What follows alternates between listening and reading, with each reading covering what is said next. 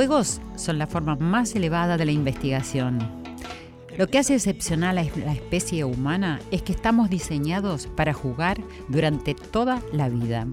Buenas noches y muy bienvenidos a Corazón Valiente, a nuestro recreo. Sí, es un recreo para disfrutar juntos de un encuentro que nos permite relajarnos, distendernos, escuchar a Joel Ansaldo como lo estamos escuchando con su tan hermosa voz, con su talento.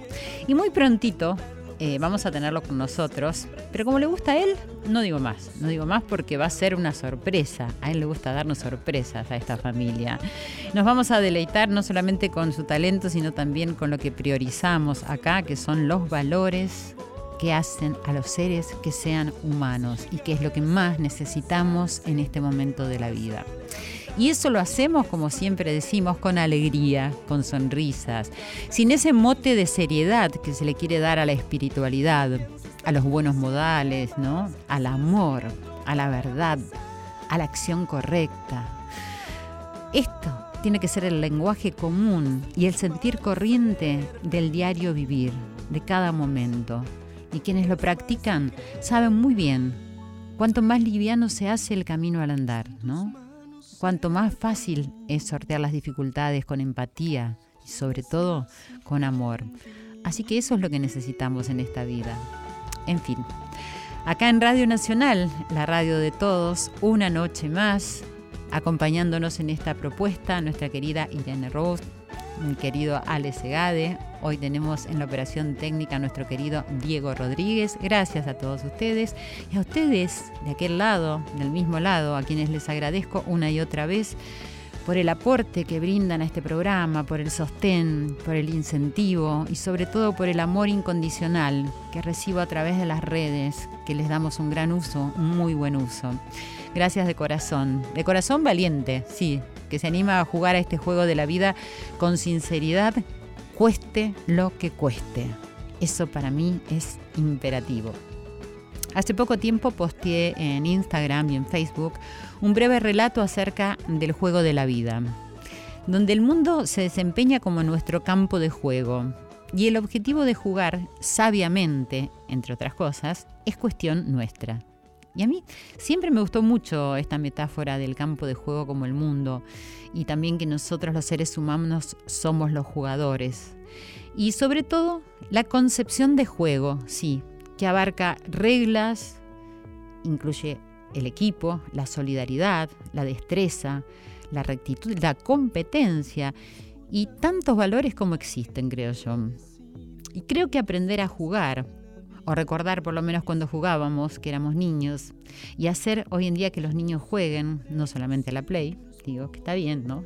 ¿no? Lo estoy censurando, pero digo jugar, jugar nos daría muchas herramientas para vivir y sobre todo nos daría contento. El juego no solo tiene una función lúdica, sino que es también una actividad esencial favorecedora del desarrollo integral de los niños y un modo de expresión fundamental durante la infancia. Pero creo que también durante la época que vamos creciendo, la etapa que somos adultos y aún grandes, ancianos, es necesario. Porque jugar es crear siempre, es seguir explorando, es descubrir, es divertirse, experimentar. El juego es mucho más que un juego, casi es vivir para mí. Notaron que durante los momentos de juego el niño manda, sí, manda, porque le da rienda suelta a su subjetividad y la plasma en el tipo de actividades que elige, el rol que tienen los personajes que está eligiendo, las escenas que va recreando, en fin. Así que para los pequeños el juego es una forma de comunicarse y de exteriorizar su personalidad, que creo que los adultos tenemos que saber interpretar, al menos compartir, prestándoles la atención que se merecen. Y el juego también implica actividad mental, ya que en muchas ocasiones el juego conlleva aspectos como la fantasía, la invención, la imaginación, la investigación, el razonamiento. Entonces ya vemos que son muchos los beneficios que el juego tiene para el desarrollo intelectual de los pequeños y vuelvo a repetir, de los grandes también. Otro de los aspectos que se ven favorecidos a través del juego es la capacidad motora. ¿Vieron? Que se corre, se salta, se trepa, todo eso tan lindo que hacen mucho más los chicos. Pero a mí por lo menos me gusta seguir haciéndolo. Tengo que tener cuidado porque me caigo mucho, ¿saben? Me caigo. Pero bueno, me levanto y sigo. Pero hay todavía muchos más beneficios de la creación de vínculos afectivos. Eso es maravilloso que implica el juego. Y el aprendizaje de hábitos, de actitudes y comportamientos se ven fortalecidos al compartir espacios y juegos con otros niños y llevándolo al plano de los grandes con otros adultos. Y aquí quizás un pequeño llamado de atención a los adultos para que propicien esto y para que no volvamos todos a meter en el juego, que nos volvamos a meter. ¿Cómo podemos los adultos estimular el juego en los niños? Además de facilitar espacios apropiados para ello y momentos en los que puedan expresarse y actuar libre y espontáneamente. Tendríamos que orientarlos, animarlos, apoyarlos y al mismo tiempo recordar que cualquier actividad puede convertirse en un juego. ¿Por qué no? ¿Lo pensaron alguna vez? Y así le podríamos aportar diversión y un carácter lúdico al día a día. Al fin y al cabo, lo más natural es aprender jugando. Yo creo eso, lo dejo ahí para que ustedes lo piensen y lo reflexionen. Y algo que me gusta mucho decir es, pasen la pelota. La pelota en el juego es de todos y de nadie. Es una herramienta para jugar, es un medio. Y bueno, justamente en relación a todo esto, hace unos días atrás salió un artículo muy interesante sobre cómo aprender jugando de desde el Centro Cultural Científico. Y hoy vamos a tener a la directora de este centro y también a un escritor y bioquímico muy importante. Pero antes de eso, quiero darles una vez más mis gracias incondicionales a estos corazones valientes que formamos este programa. Nombrar a Graciela Blanco, a Osvaldo, a Daniela, a Alonso, a Anita.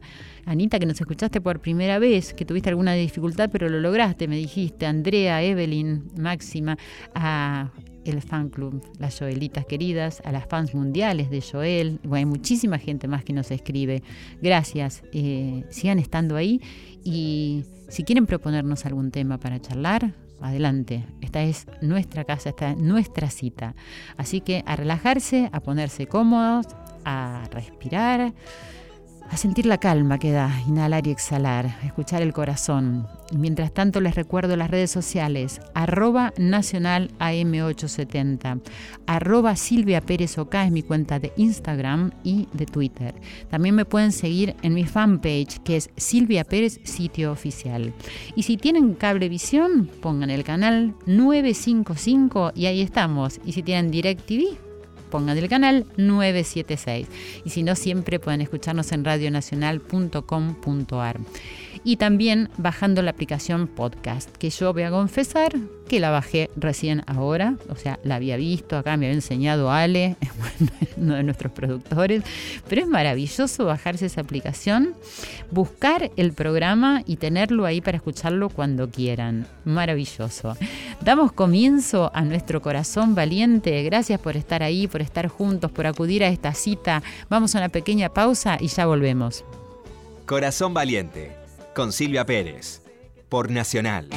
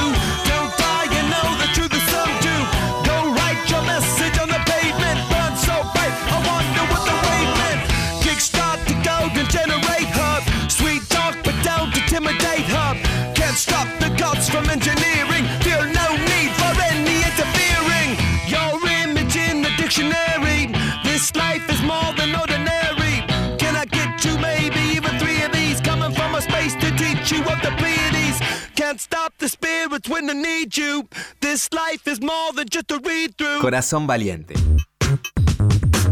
Continuamos en Corazón Valiente.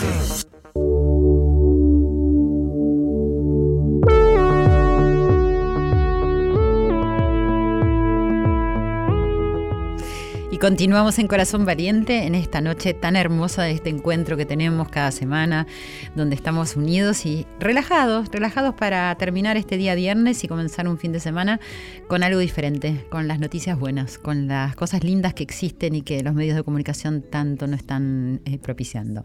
Así que ya están nuestros invitados acá, estamos con Guadalupe Díaz Constanzo, que es la directora del Centro Cultural de la Ciencia, que depende de la Secretaría de Gobierno de Ciencia, Tecnología e Innovación Productiva productiva y además es física. ¿Cómo estás? Muchas, Muchas gracias. buenas noches. Muchas gracias por estar acá con nosotros. Y nos acompaña Diego Golombek, biólogo profesor de la Universidad Nacional de Quilmes e investigador del CONICET y muchas cosas más los dos, pero digo, la hago rápido. ¿Cómo estás, Diego? ¿Qué tal, Silvia? Todo muy bien. Muchísimas gracias por venir a Corazón Valiente. Un placer. Bueno, hablando de un tema eh, que me interesa muchísimo, le estaba comentando acá fuera del aire, que es el tema de la ciencia. Eh, tuvimos un programa también con el secretario de Ciencias, con Barañao, y esta palabra ciencia que parece tan lejana a los ciudadanos comunes, quiero que se acerque y me interesó mucho el saber lo que estaban desarrollando en el Centro Cultural de la Ciencia, así que me gustaría que me cuentes cómo surge ese centro y esa propuesta de aprender jugando, que es tan interesante. Bueno, efectivamente el Centro Cultural de la Ciencia es un espacio destinado al público, ¿no? Un poco pensado desde la actual Secretaría de Gobierno de Ciencia, pensado para contar la ciencia que se hace también en nuestro país, pero destinada a todo público y todo público incluye familias, incluye muchos chicos jóvenes. Eh, ahí también Diego me va a poder ayudar muchísimo, él fue parte fundamental eh, de la creación ¿no? y, el pensar originalmente el Centro Cultural de la Ciencia. Eh, de alguna manera las iniciativas que tratamos de hacer están muy fuertemente vinculadas a la ciencia, sobre todo algún aspecto de la ciencia, y muchas de ellas, si no todas, me atrevería a decir, tiene que ver un poco con buscar de maneras, sí, en general muy divertidas, muy transformadoras desde la experiencia, muy memorables, cosas que están vinculadas a lo que a veces decimos que tiene que ver con construir una ciudadanía científicamente informada. Con esto de que uno podría decir, bueno, usemos la ciencia en nuestra vida cotidiana, que tiene mucho de utilidad, aunque no seamos científicos. Diego, que dice que la puedes ayudar muchísimo. No, no, no necesita ayuda, pero eh, por ahí podemos reflexionar un poco por el nombre, ¿no? Es raro el nombre, uno naturaliza las cosas que se llaman así, asá, museo de esto, de lo otro. Sí. Esto no se llama museo, se llama centro cultural. Y la gente entiende de que se trata de un centro cultural, es un lugar donde pasan cosas, donde la gente va a dar charlas, talleres, a participar, a involucrarse con algo, pero tiene la particularidad de que es un centro cultural de temas científicos. Un poco el lema es ciencia es cultura. Cuando pensás en cultura no pensás en ciencia, no. pensás en literatura, artes plásticas, teatro, música, teatro, música, pero la ciencia también es parte de cultura y es parte de nuestra cultura y eso es un poco a lo que apunta el C3, el Centro Cultural de la Ciencia, a contar la ciencia como una actividad cultural más y muy íntimamente ligada a las otras expresiones de la cultura también. Y contame un poco cómo es esa ciencia que es cultura, que para mí es desconocido también. En realidad no es desconocida para vos, me parece que... Eh, es desconocido nombrarla de esa manera, pero todos estamos rodeados de ciencia y de tecnología, aunque no lo sepamos, y permanentemente estamos interactuando con esa ciencia le hacemos preguntas, nos preguntamos cómo funciona esto, cómo funciona lo otro, los chicos permanentemente preguntan cosas sobre sí mismos, sobre el entorno que los rodea, tenemos que ver con sensaciones sobre el tiempo, sobre el espacio, sobre los sentidos. Esa es un poco la ciencia como parte de nuestra vida cotidiana. Que no lo asociamos a la palabra ciencia. No lo asociamos a la palabra cultura o la palabra ciencia, pues ¿qué pensás cuando pensás en ciencia? Uh, química de tercer año de MLB. Claro, tal cual. Y no, hay O quién ganó el premio Nobel, ¿no? Ganó el premio Nobel. Y eso claro que, investigaron y que se descubrió. Pero la ciencia es mucho más que eso. La ciencia no es solo investigación, sino una actitud frente a las cosas que nos pasan. Claro, me hiciste pensar exactamente, yo que soy una persona que me pregunto todo continuamente, ¿no? Y me llama la atención el atardecer y cuando amanece y que del otro lado del mundo está pasando lo contrario y todo eso, y eso tiene que ver con la ciencia, pero jamás lo asocié a la, a la ciencia, a esa palabra. Porque, bueno, quizás tenga que ver con la forma en que nos educamos y que la educación también está un poco en falta, me parece, en relación a eso. ¿Qué piensan ustedes? Ah, podemos hablar, nosotros no somos expertos en educación formal, en lo que pasa en la escuela, pero si uno toma los indicadores, que hay bastante objetivos, las pruebas a aprender, las pruebas internacionales PISA, y la verdad que no tenemos unos marcadores muy, muy ricos y muy dignos de ser mostrados, porque justamente me parece que hay muy buenos, eh, muy buenos énfasis y muy buenas implementaciones de proyectos para enseñar ciencia en el sentido más tradicional. Pero en el sentido más de la ciencia como pregunta, como cultura, como curiosidad, me parece que sí, hay mucho trabajo para hacer, más allá de que hay ejemplos muy encomiables que se pueden mencionar en distintos lugares del país.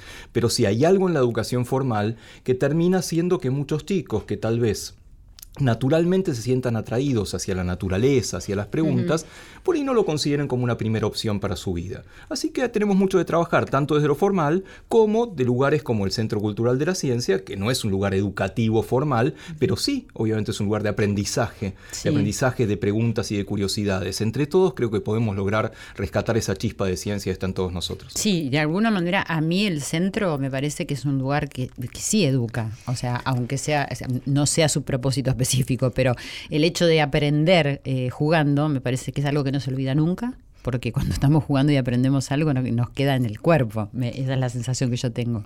Y veo que la propuesta es esa. Sí, efectivamente, vos dijiste una palabra, creo, Silvia, que, quizás es clave em, dentro del Centro Cultural de la Ciencia, en particular dentro de lo que es su muestra de, carácter más bien permanente, que se llama Lugar a Dudas, un poco invitándonos a esta idea de la pregunta como algo fundamental para nuestra vida, pero también parte fundamental de cualquier investigación científica, digo, es un poco el primer disparador, es aquello que nos motiva. Entonces, esta muestra interactiva de carácter permanente justamente invita a que usemos el cuerpo. Entonces te vas a encontrar el, cuerpo y, por supuesto también de alguna manera mucho todos nuestros sentidos, porque además de ser un espacio que, que obviamente están todos quienes puedan ir a visitarnos invitados, pero es un espacio que invita, por ejemplo, voy a contar un caso mm, particular de algo que se me viene ahora a, la mente de, en relación a esto que venimos conversando para hacerlo más real. Hay un espacio en, dentro de lo que es la sala del tiempo, donde el tiempo, el concepto de tiempo, es abordado desde distintas disciplinas científicas. Por ejemplo, desde desde la física, por ejemplo, desde la percepción del tiempo que recién lo mencionaba Diego. Y en ese lugar todos participamos con el cuerpo. Es esencialmente un espacio donde quedamos aislados de los sonidos. Entonces cuando uno entra a ese lugar, es algo muy memorable porque imagínate este experimento científico. ¿Cuántas veces estamos totalmente aislados de los sonidos? Casi nunca. Casi nunca. Y es una pregunta absolutamente válida y muy científica. ¿Qué nos pasaría si estuviéramos aislados de esos sonidos? Bueno, entre otras cosas, además de ser una actividad donde uno se mete y, es para, entre comillas, valientes, ¿no? Porque uno avisamos qué es lo que va a pasar ahí, uno entra en esta cámara, en esta cámara anecoica, queda aislado de los sonidos, puede gritar tanto como quiera y los de afuera no lo vamos a escuchar. ¿Hay gente que no quiere entrar? En realidad no. Mm. No solo todos quieren entrar, sino que muchos quieren volver, Porque es una experiencia justamente que queda un poco grabada en el cuerpo. Entre otros motivos porque uno empieza a escuchar sonidos que típicamente no escucha, los sonidos de su propio cuerpo también. Pero además uno La respiración, por ejemplo. Totalmente. Y además a eso nosotros le podemos poner un poquito de ciencia. Por ejemplo, cuando uno entra en esa cámara anecoica, que se puede quedar tanto como uno quiera, porque obviamente uno tiene la posibilidad de abrir una puertita y salir cuando tenga ganas. no es que te encierran y que no. No, lo hemos logrado todavía. Próximamente. Están desarrollando esa parte. Pero cuando uno sale, una pregunta científica en algún punto es ¿cuánto tiempo crees que pasaste ahí adentro? Y efectivamente, de esto Diego puede hablar mucho más que yo por su campo de investigación, pero la percepción que uno tiene del tiempo que pasó en esa condición, que no es una condición, digamos, normal, es una percepción que queda un poquito distorsionada y en general todos nuestros visitantes dicen que pasaron, percibieron que pasaron ahí mucho más tiempo del que realmente pasaron. Diego, corregime si, si estoy... No, no, no tengo nada que corregir, solo una cosita que agregar. Para construir esta cámara necoica, obviamente vos necesitas ingenieros, necesitas gente de museos que se sepa, pero también, al igual que otros lugares del Centro Cultural, participaron mucho los artistas. Es otra, otra interrelación así muy íntima entre ciencia y, en este caso, ciencia y arte. Artistas que se pusieron a pensar, bueno, ¿cómo hacemos un cuarto en el cual eh, el diseño obviamente prime, que la actividad funcione, pero además que sea agradable, que sea lindo, que, sea algo atractivo desde el punto de vista de los visitantes. Y eso es algo muy común en todas las salas de exhibición de, este lugar a dudas del Centro Cultural de la Ciencia, que también hay mucho arte metido en conjunto directo con la ciencia y con experimentos reales. Este experimento que contaba Guada de cuánto tiempo pasa si no pasa nada si estás en un lugar que está a media luz, no hay nada de ruido, este, solamente tus ruidos, bueno, es un experimento real y los datos de eso le sirven a los científicos para saber cómo funciona el cerebro. ¿Por qué? Por gente que está visitando un museo y participando de experiencias científicas, que además es algo que retoma Guada como, como directora, esto de que los científicos participen muy activamente del centro cultural, no solamente como invitados que vienen a una charla, sino también cuenten sus investigaciones, que participe el público de alguna de estas investigaciones en algo que se llama a ciencia, a ciencia abierta, en la cual pasa ciencia en el centro cultural. Y eso no es algo muy común. En otros museos no pasa esto. En otros centros culturales tampoco. En el C3 sí. ¿Interactúan los chicos con, los científicos? Por supuesto, permanentemente. Y hacen preguntas. Pero es lo más lindo que hay, ver a pibes que preguntan cosas maravillosas, debo decir, a científicos, no solamente de dinosaurios, que es la especialidad de los chicos, sino de muchas otras ramas, porque es algo muy lindo lo que se ha logrado entre el centro cultural y la comunidad científica, que es una interrelación muy de ida y vuelta. Los científicos, la verdad, que han apoyado muchísimo todo el proceso del Centro Cultural de la Ciencia, lo siguen apoyando y participando muy activamente. Y, por ejemplo, ¿qué preguntan los chicos en relación a esto de, estar en, un lugar donde no hay absolutamente ningún sonido? Que es algo que hoy en día para los chicos sobre todo es hay, algo hay algo desde el comienzo del C3 que es un, libro en el cual los, muchos anotan cosas y la mayoría anotan cosas divinas, son, son fantásticos.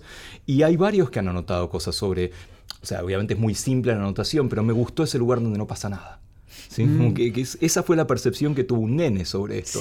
Y la verdad que lo que emociona mucho es muchos chicos, y muchos realmente, que empiezan a decir, ahora quiero ser científica, ahora quiero ser científico. Mm. Y eso, la verdad, más allá de que se cumpla, es que apareció un nuevo orden cultural en su vida. La ciencia apareció y apareció de otra manera, no el documental que ves en la tele, apareció mucho más corporizado. Una curiosidad, ¿no? una inquietud.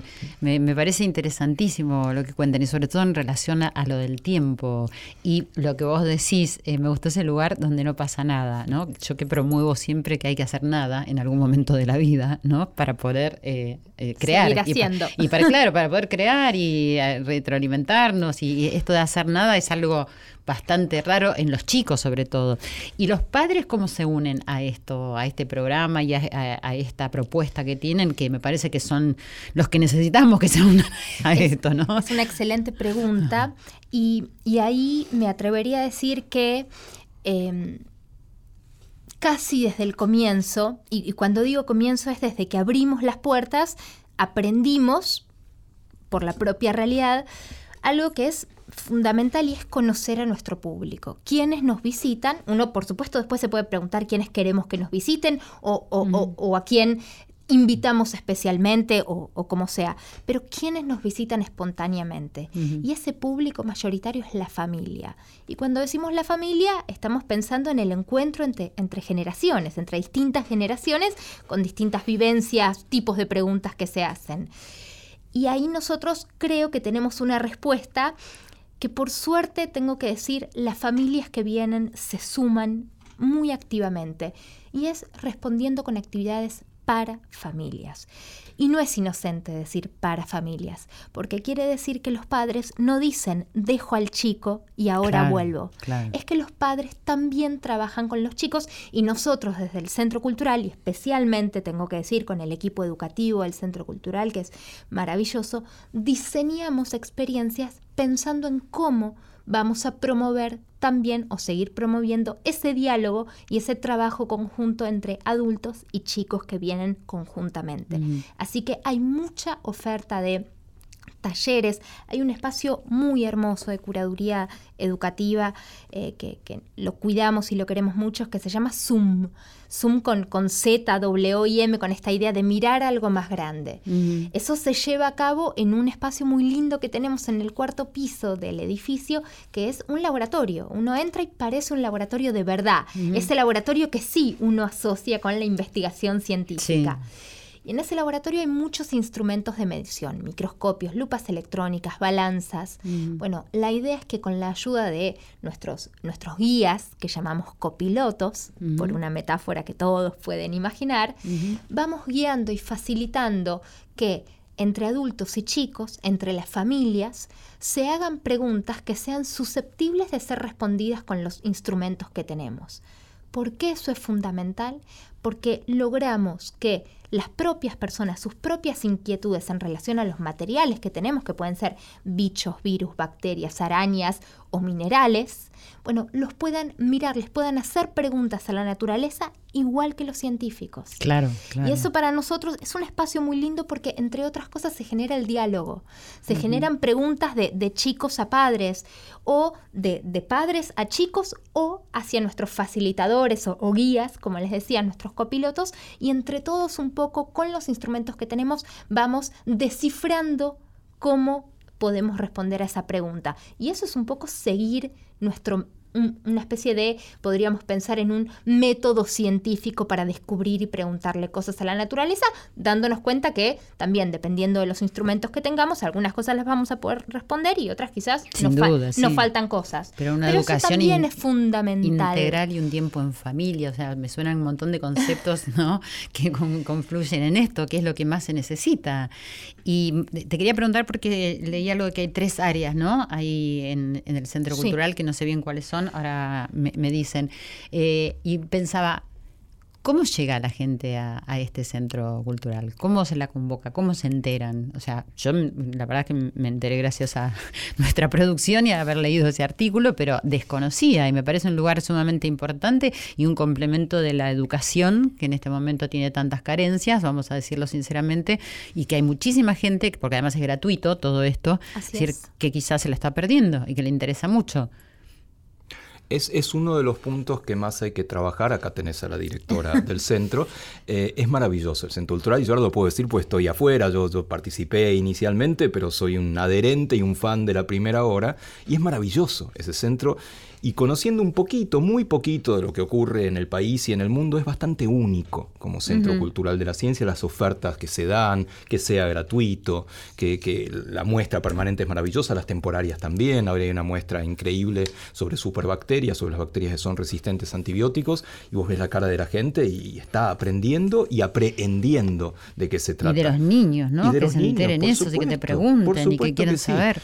Eh, por lo tanto, me parece que hay que hacer un esfuerzo enorme por contarlo mucho esto, contar que, existe, que, está abierto varias veces por semana, tanto para escuelas como para público general, y que la gente ayude un poco esto. ¿De cuándo está abierto de jueves a domingo? Eh, durante el verano está abierto de jueves a domingos de 14 a 20 horas, con entrada libre y gratuita, todas nuestras actividades. ¿Y queda en?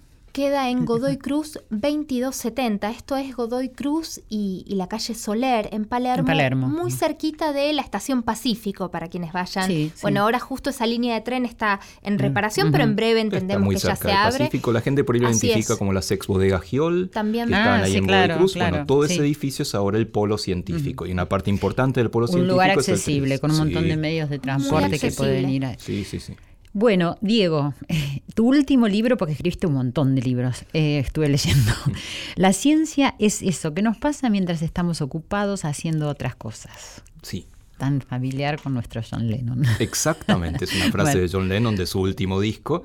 Sí. ¿Y qué decía Lennon? Que la vida es eso que nos pasa mientras estamos ocupados. Y eso es obvio, la vida te pasa.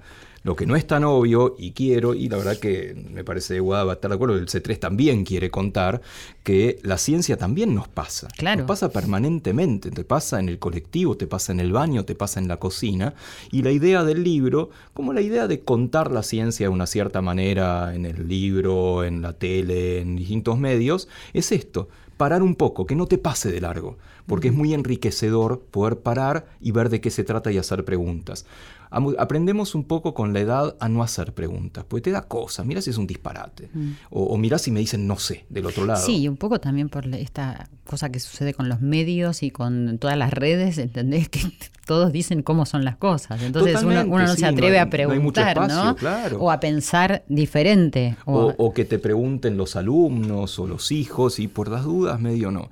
Bueno, la idea es que sí, que, que vale la pena parar la vida para ver qué está pasando de ciencia. No necesariamente de investigación profesional, uno no puede contar detalles técnicos de ciertas investigaciones porque, bueno, para eso están los científicos. Claro, y para eso también podrían ir a estudiar. No, eso me interesa en la vida cotidiana. Exactamente, y vos hablabas de, valores. Bueno, me parece que hay un valor muy profundo en esto de parar para mirar científicamente. ¿Por qué? Pues la ciencia se basa en evidencia, ¿sí? se basa en hacer experimentos, en ver qué pasa si muevo este cachito, este vaso para allá, qué pasa si cambia y no se puede basar en prejuicios. O sea, los científicos son personas y claro que tienen prejuicios, intereses y todo lo que quieras, pero hacer un experimento es algo que busca la verdad aunque nunca lo encuentre y eso es un valor. Nos vuelve mejores personas pensar científicamente y eso lo puedes pensar en tu vida cotidiana, lo puedes pensar en un centro cultural como el C3, lo puedes pensar leyendo un libro, lo puedes pensar en una charla de amigos y eso es lo que yo quiero rescatar un poco en el libro y en otras actividades. Que la ciencia está asociada a todo, Sí, todo tiene un aspecto científico. Algunos tal vez sean excesivamente técnicos y realmente son parte de un grupo reducido de personas. Ponele, está muy de moda hablar en términos cotidianos de la física cuántica, que es extrapolar procesos que ocurren en el mundo muy, muy chiquitito a la vida grande. Y eso no es cierto, ¿sí? eso es pseudociencia, pero para entender la física cuántica hay que ser alguien que se ha dedicado a eso toda la vida. Por tanto, hay, es cierto que hay detalles que nos van a ser vedados a los que no seamos especialistas, pero hay muchos otros que no. ¿Qué es lo que pasa cuando cocinás? ¿Qué es lo que pasa eso, tu propuesta tiene que ver con eso. Mi propuesta como divulgador tiene que ver con eso. además, hago ciencia eh, de investigación profesional, sí, sin pero divido ambos mundos. Yo hago ciencia en un laboratorio y cuento otros aspectos de la ciencia. Pero te dedicas un poco a que, esto, que sea cotidiano el concepto Eso es lo que a mí más me gusta para contar. Y contame algo de este libro que pueda servirnos a todos los que nos están escuchando, que podamos hacer, por ejemplo, lo de la cocina, eh, lo del baño. Sí, por supuesto. Digamos, eh, también hay mucha ciencia en el amor, también que uno podría, podría pensar por qué ocurre el enamoramiento, por qué de pronto estás tan enganchado con otra persona que estás casi obsesionado con esa persona y estás medio gil, ¿sí? durante ese tiempo te, te falla la concentración o la memoria, bueno, qué pasa en el cerebro en ese momento, más allá de que el amor no es definible desde su punto de vista porque es tan complejo. Pero a eso voy con que ocurre ciencia en el enamoramiento. Ocurre algo en el cuerpo. Ocurre algo en el cuerpo, te late el corazón distinto, las hormonas están distintos. De la misma manera que ocurre ciencia cuando cortás una cebolla y llorás. ¿sí? No digo que el amor sea cortar una cebolla y llorar, son dos cosas Podría ser, pero no es el A veces sí, a veces sí, pero vale la pena parar para ver por qué te están pasando las cosas. Y eso es un poco lo que podemos ver en el libro. Eh, espero que sí, espero que sí. Muy bien. Y volviendo a eso de las tres áreas que hay en el Centro Cultural de Ciencia, ¿me nombrás cuáles son y qué se desarrolla en cada una de ellas? Sí, las tres áreas, estoy, estoy bastante segura que te referís sobre todo a las tres salas, ¿no? Y, sí. y un cachitito muy chiquito contamos de lo que pasa en la sala del tiempo. Pero también hay otras dos salas que arman esta gran muestra lugar a dudas. Una es la sala de la información, y la otra es la sala del azar. Y un poco también en línea con esta idea ¿no? de, contar la ciencia de lo cotidiano, y recién los escuchaba ¿no? y veníamos hablando un poco de las preguntas, algo que pasa en lugar a dudas muchas veces es que la pregunta de chicos, pero también de adultos, es y esto que tiene que ver con la ciencia. Porque efectivamente a veces las cosas son de alguna manera tan cotidianas y tan culturalmente nosotros las asociamos a otros temas que quizás no sabemos que eso también admite una mirada científica o bien puede ser un tema de interés de investigación porque nos da información sobre algo. Por ejemplo, las abejas. Las abejas son un mundo fascinante, yo no soy especialista en ese tema, pero sí un poquito les puedo contar de uno de los módulos interactivos de la sala de la información, porque un tema fascinante para investigar tiene que ver con cómo se comunican las abejas. Y eso está de manera, de alguna manera hay una traducción donde también se participa con todo el cuerpo, en lugar a dudas, y es que las abejas tienen una especie de baile que hacen entre ellas, unos movimientos que si, si aún no se los cuentan dirían, no, bueno, eso es aleatorio, eso no significa nada. Y eso significa muchísimo. Así es como se comunican. Se mueven para un costado, para el otro, dan como unas vueltas, unos círculos, unas coreografías perfectas, digamos, para decirse cosas fundamentales como, por ejemplo, ¿dónde está la comida? Mm. Entonces, bueno, eso se estudia científicamente, hay muchos bueno, muchos varios grupos de investigación en el país que trabajan en ese tema y en particular, perdón, uno de ellos nos estuvo asesorando muchísimo para desarrollar esos contenidos científicos y poder contar ese aspecto y transformarlo a un juego donde uno tiene que bailar como si fuera una abeja. En la sala del azar, por, por contar otro ejemplo, quizás uno, uno, de los módulos o juegos que, que a veces más nos gusta contar, tiene que ver con quizás una historia un poco más histórica, ¿no? De, la historia mm, de, la humanidad y cómo se fueron dando las cosas y tiene que ver con unas tablas que incluyen en total 176 compases, tablas cuadrículas, que se encontraron dos años después de la muerte de Mozart.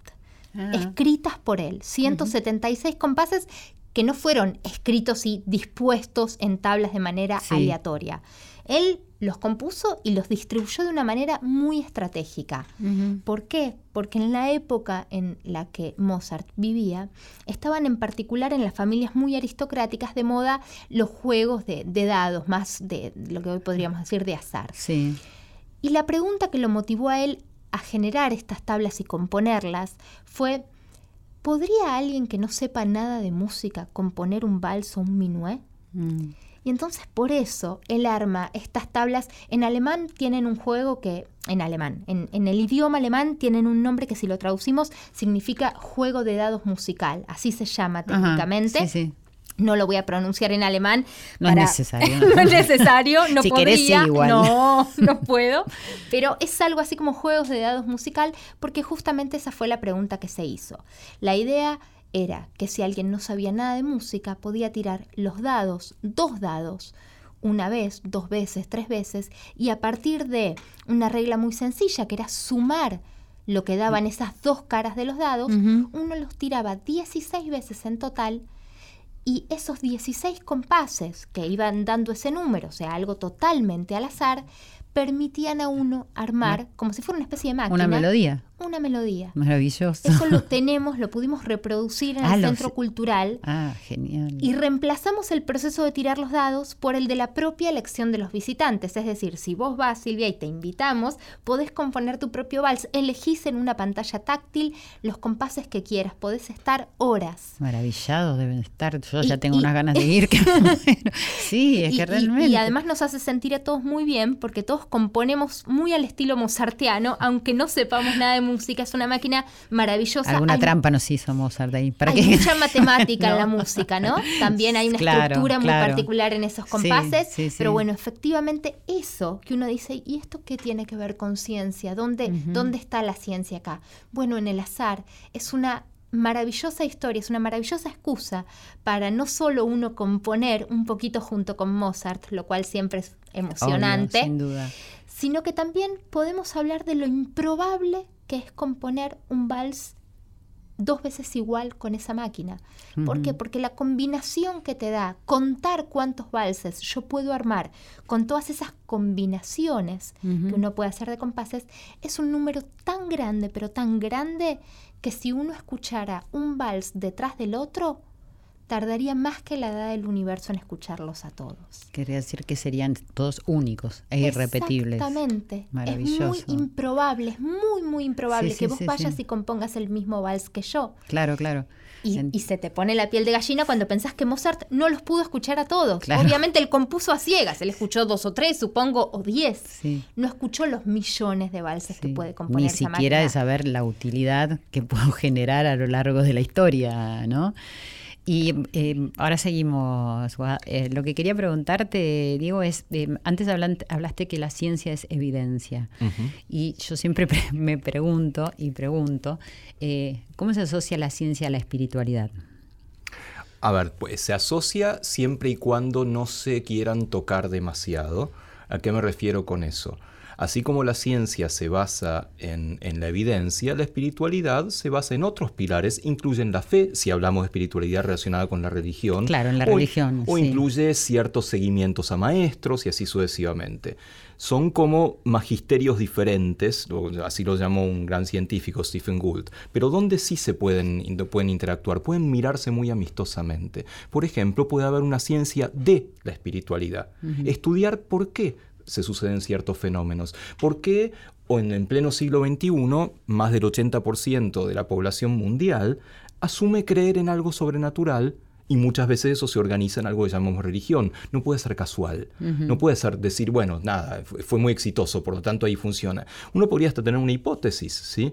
Que es que esta creencia en lo sobrenatural no viene de fábrica hay algo en el cerebro que se siente muy cómodo con creer que hay algo más que lo que ocurre en nuestros sentidos. Por una necesidad, quizás, de, esas preguntas de, de quiénes Es muy posible, de, hecho, las preguntas existenciales nos dan mucha angustia. ¿sí? los humanos, al ser tal vez una de las únicas, si no la única especie que es consciente de su propia muerte, le causa mucha angustia. Entonces tendrás que inventarte historias muy simpáticas para ver qué pasa más allá de esto. Y eso es una necesidad que el cerebro tal vez traiga impresa. Y eso se puede estudiar científicamente. Claro, eso se puede estudiar porque también comparado con los filósofos que se, hacen continuamente preguntas, pero suena como más intelectual todo, ¿no? Como que se preguntan y se preguntan y algunos pueden tener eh, sus opiniones y, diferir. Por supuesto. Pero esto que decís, el estudio también del cerebro ha avanzado muchísimo. Sin duda, y entre otras cosas, el estudio de las creencias que puede tener un cerebro. Así que ahí sí perfectamente puede haber un diálogo muy fructífero. Ahora, si uno rasca un poco debajo de la superficie de las creencias, no hay una evidencia, no hay una, una ni, tiene por qué haberlas. No, no, no de las creencias. Son cuestiones diferentes. A ver, de cómo se gesta la vida, es decir, de la materia, de los átomos, de todo esto, que hay, hay muchas comprobaciones, ¿cierto? Eh, esos son distintas disciplinas científicas que abonan a esto, desde la química, desde la física, etcétera, que vos tenés una hipótesis bastante acertada de cómo a partir de la materia inanimada se puede llegar a la materia vital. Con lo cual estamos hablando de vida. Sí. Y con lo cual en alguna algún punto, para mí por lo menos, está asociado a la espiritualidad también. O está como amigo de la espiritualidad para hacerlo. Como que Depende mucho de qué definición tengas de espiritualidad. Es obvio que uno se siente como que es algo más que carne y huesos. Es obvio que es así. Uno lo puede explicar eso desde la ciencia como que el cerebro tiene propiedades que van más allá de sus componentes, se llaman propiedades emergentes, que emergen de la unión de tantos miles de millones de neuronas que tenemos ahí adentro. No, vos no podés decir, tengo una neurona, soy así. Tengo miles de millones de neuronas, soy asa. Hay algo especial en esa interacción entre las neuronas que genera la conciencia, genera la imaginación, genera el pensamiento, genera esta sensación de espiritualidad. ¿sí? Por lo tanto, ¿Se remite a, a, cuestiones materiales? Por supuesto que sí. Se remite a la actividad del cerebro, pero todavía no tenemos las herramientas o la tecnología adecuada como para saber cómo a partir de esa actividad tan compleja del cerebro se genera el pensamiento humano. Es, no, no, digo que no lleguemos a hacerlo, estamos en camino, pero es tan complejo que todavía no podemos afirmar con seguridad, bueno, el cerebro genera el pensamiento así y así estamos en camino. Sí, em, pensaba mientras hablabas, me acordé de muchos estudios que se hicieron eh, con los niños y la gente que medita, sobre todo en escuelas, que un poco lo asocio también a lo que contabas, Guado, de entrar en ese lugar donde hay silencio. Y eso ah, se, ha comprobado que el cerebro funciona de otra manera durante Lo cual no es nada de sorprenderse, porque básicamente hay muchas técnicas de meditación, ¿sí? Básicamente se basan en acallar un poco el ruido corporal, pensar en blanco, bajar la frecuencia cardíaca, etc. Y esa interacción entre distintos órganos del cerebro hace que la actividad cerebral sea distinta. Hay algo difícil para estudiar la meditación, que lo acabo de decir, hay muchas técnicas distintas. La mayoría de las investigaciones neurocientíficas sobre la meditación, que son recientes las, las más serias, se basan en una técnica que es mindfulness. ¿Por qué? Porque a diferencia de otras técnicas que dependen mucho del maestro de tengas, mindfulness es una serie de etapas que en todo el mundo son las mismas. Paso uno, paso dos, paso tres. Entonces vos podés hacer experimentos, comparar, porque a la ciencia no le importa tanto el producto del mindfulness sobre la gente. Eso es algo subjetivo. Te hace bien, sé feliz, buenísimo. Me interesa saber qué le pasa a ese cerebro cuando ejercita una técnica particular. Y eso hay muchos grupos, incluso en Argentina, que han estudiado muy seriamente qué le pasa a un cerebro cuando está meditando. Quería preguntarte mientras hablabas, Diego, ahora vamos a hablar un poquito más del centro. Eh, ¿Cuál es tu propósito y tu objetivo en esta vida en relación a este tema que veo que te apasiona tanto y que elegiste? Yo elegí a la ciencia como modo de vida. dirijo un laboratorio, hacemos experimentos, tengo estudiantes y eso me fascina porque es eh, un poco el ejercicio de lo inesperado. ¿Sí? Vos haces una pregunta al mundo, haces un experimento y la verdad es que no sabés bien qué te va a dar. Muchas veces no te da nada porque la pifiaste en algo y es parte del trabajo, pero de pronto encontrar algo nuevo es, un placer, creo que es inenarrable en, el ejercicio del científico. Claro, lo que encontrás es algo muy chiquito, no es que encontrás algo que va a cambiar el mundo y va a salir en la primera plana de los mm, diarios. Pero por un ratito vos sabés que le robaste un secreto a la naturaleza. Chiquitito, que lo sabés solamente vos y tu estudiante y estás ahí como, ah, el mundo será mío. Y que te transformó. Te transformó porque de pronto sabés algo muy chiquitito, nuevo y eso da muchísimo placer. No ocurre todo el tiempo, pero cuando ocurre es maravilloso. Al mismo tiempo, mi otro objetivo dentro de esto es contarlo esta pasión que tenemos los que hacemos ciencia, y eso es maravilloso contagiarlo, y es muy fácil contagiarlo, me gusta mucho contarlo, y contarlo de una manera muy relacionada con la vida cotidiana. Hay, por supuesto, gente que lo cuenta de otra manera y lo hace muy bien, gente que cuenta las noticias de la ciencia, y es necesario que eso sea. Bueno, yo me he ido especializando un poco más en contar la ciencia de las preguntas, la ciencia como actitud, la ciencia de la curiosidad, muy atada a la vida cotidiana. Entre otras cosas porque me encanta hacerlo a mí y la paso bárbaro yo. Si otros la pasan bien, mejor todavía. Sin duda, es maravilloso. Bueno, ¿y vos? ¿Cuál es tu objetivo, más allá de estar en este intenso trabajo y maravilloso de, educación y de unión de familias y de, todo lo que estuvimos hablando? Sí, realmente soy, me siento absolutamente privilegiada, lo, lo, digo siempre también dentro de, la propia Secretaría, porque es la verdad una oportunidad maravillosa trabajar ahí. La respuesta es inmediata, ¿no? Cada escuela que va, cada docente, cada familia. Em, pero si, si tuviera que pensar en un propósito, quizás pensaría en algo que intentamos hacer desde el Centro Cultural, pero creo que podemos seguir haciendo y tiene que ver con el compromiso de trabajar también en el diseño de políticas públicas. En este caso tienen que ver con políticas públicas para la comunicación de la ciencia, con algo que retomo que mencioné, mencioné al comienzo, que tiene que ver con, bueno, ¿por qué es fundamental contar con una ciudadanía, sociedad científicamente informada? Y pensando en otro público estratégico, en nuestros propios, digamos, en nuestro sistema de gobierno, pensar y seguir trabajando para que las políticas públicas puedan ser políticas públicas cuyas decisiones y métodos se basen en los datos que tenemos, eh, los estudios eh, científicos sobre por ejemplo, espacios culturales son fundamentales porque así podemos que los argumentar exactamente y, y, un poco contagiar esa ciencia, si se quiere, también para las políticas públicas me parece que es un camino en el que Argentina de hecho está yendo, eso es valiosísimo, Argentina y el mundo por suerte, pero todavía hay, hay un largo camino por recorrer y ojalá me encuentre a mí eh, trabajando también en ese tema porque es la sociedad y también las políticas que podamos Sin ninguna duda. diseñar. Y, acá estamos, es decir, agradeciéndoles a ustedes que nos hayan acompañado, proponiendo al Estado siempre que acompañe, que nos escuche, además de toda nuestra gente querida. Estamos con Guadalupe Díaz Constanzo, y directora del Centro Cultural de la Ciencia, que queda en Godoy Cruz, decime el número. 2270. 2270, con todas las actividades y todo lo lindo que se puede aprender ahí y que es gratuito. Y con Diego Colombeck, que es biólogo, es profesor y que ha escrito La ciencia es eso que nos pasa mientras estamos ocupados haciendo otras cosas. Les agradezco de corazón que hayan estado en Corazón Valiente.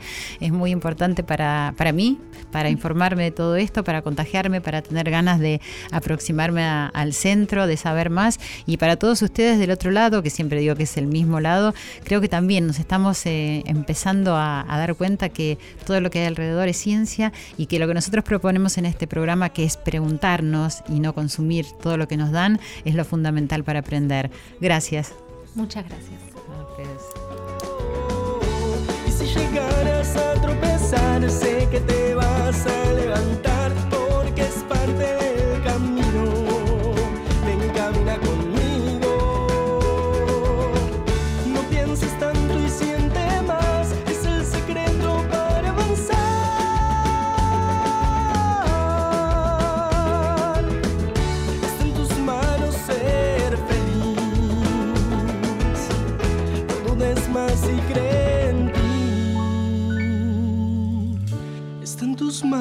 ser feliz.